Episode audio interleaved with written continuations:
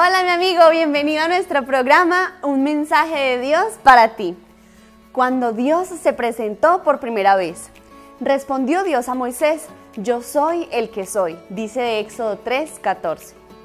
El libro de las tinieblas a la luz en Polinesia muestra cómo el Evangelio llegó a las islas del Pacífico y en una de las interacciones que presenta este libro hallamos un fenómeno interesante.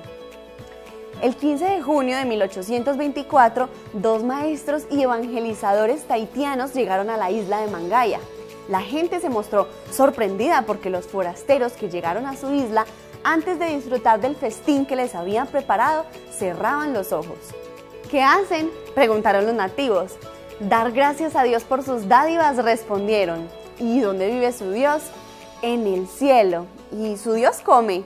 Dios es espíritu, no es como nosotros, vive eternamente. Fue Él quien hizo la tierra, el cielo y todas las cosas. También nos creó a nosotros. Los isleños se quedaron asombrados ante estas sencillas verdades y preguntaron a los recién llegados qué los traía por aquellos lugares. Su respuesta fue muy directa. Venimos a darles a conocer al Dios verdadero y a su Hijo Jesús, nuestro Salvador. ¿Por qué estos isleños mostraron tanta curiosidad hacia la religión cristiana? Permíteme decirte que el deseo por conocer sobre Dios no es nuevo, ni pertenece solo a los nativos de alguna pequeña isla en el Pacífico. En las religiones paganas antiguas, cuando una persona conocía el nombre de algún dios, se suponía que por ese conocimiento adquiría privilegios y poder sobre esa deidad. Por eso las personas dedicaban mucho tiempo a tratar de conocer más sobre los dioses.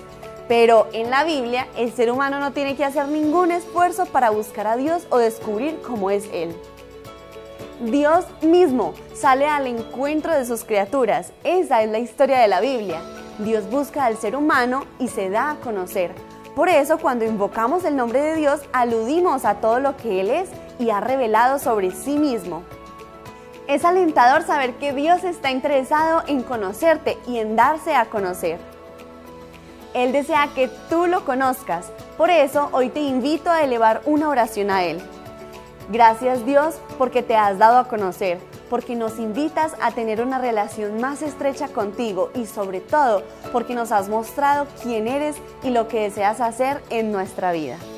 Chao mi amigo, espero verte en la próxima ocasión. Que Dios te bendiga.